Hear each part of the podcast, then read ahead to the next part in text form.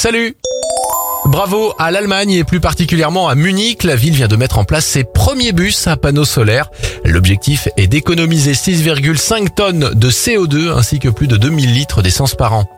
Bientôt un médicament pour retrouver Louis, c'est en tout cas une découverte porteuse d'espoir aux États-Unis. Une entreprise a peut-être trouvé un médicament pour régénérer les cellules en charge de l'audition. Testé sur 200 volontaires, les chercheurs ont constaté des améliorations cliniquement significatives de la perception de la parole. Enfin, en 2021, on a vendu plus de vélos que de voitures neuves en France. C'est 2,7 millions de vélos contre 1,6 million de voitures l'année dernière. Une bonne nouvelle dans la lutte contre la pollution.